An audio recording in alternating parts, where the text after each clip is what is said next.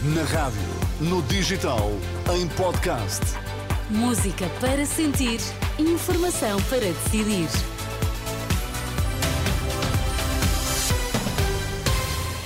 Notícias para ouvir agora na Renascença. Vamos saber quais os títulos em destaque nesta edição da meia-noite. O Estoril ultrapassou o Benfica nos penaltis, vai defrontar o Braga no sábado, na final da Taça da Liga.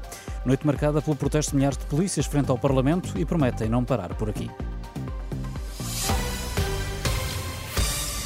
O Estoril está na final da Taça da Liga, onde vai defrontar o Sporting Braga no próximo sábado. Apesar de favorito, o Benfica esteve a perder graças a um gol dos estorilistas ao minuto 16.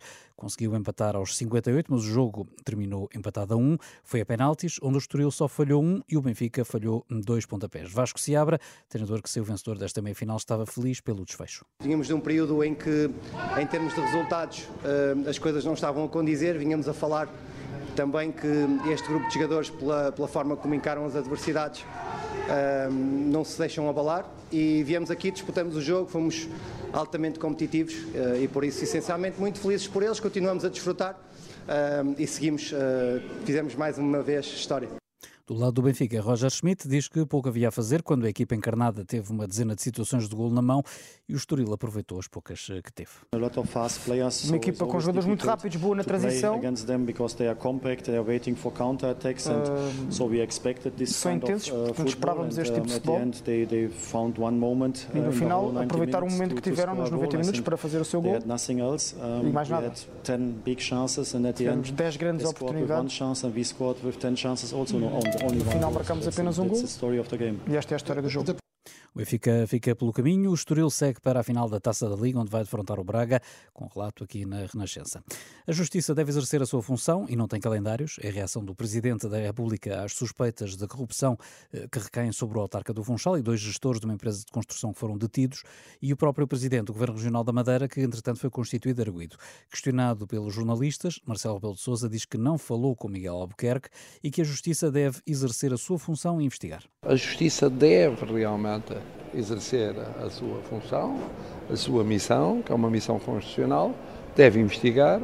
A investigação surge quando surge, não tem calendários que sejam calendários que tenham a ver com a política, com a economia, com outra realidade social. É, portanto, isso deve desenvolver-se como uma atividade natural. Entretanto, Miguel Albuquerque não se demite, diz que vai manter-se em funções até para colaborar eh, para o esclarecimento da verdade.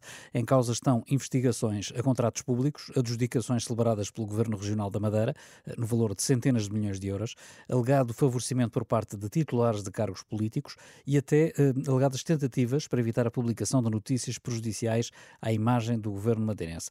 O Presidente da Câmara do Funchal e dois gestores do Grupo de Construção ADA foram então detidos. Noite marcada pelo protesto dos agentes da PSP, guardas prisioneiros prisionais e militares da GNR que exigem o mesmo subsídio de risco que foi dado à Judiciária.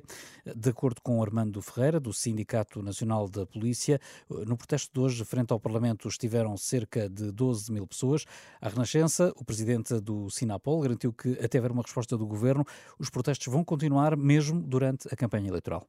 Os protestos vão continuar. Daqui a uma semana estaremos no Porto eh, a fazer novamente uma manifestação e iremos continuar pelos protestos até a situação estar resolvida, seja antes das eleições, em plena campanha eleitoral e fazermos parte, se calhar, da campanha eleitoral como uh, força de pressão, e também, se não se resolver até a campanha eleitoral, depois da campanha eleitoral.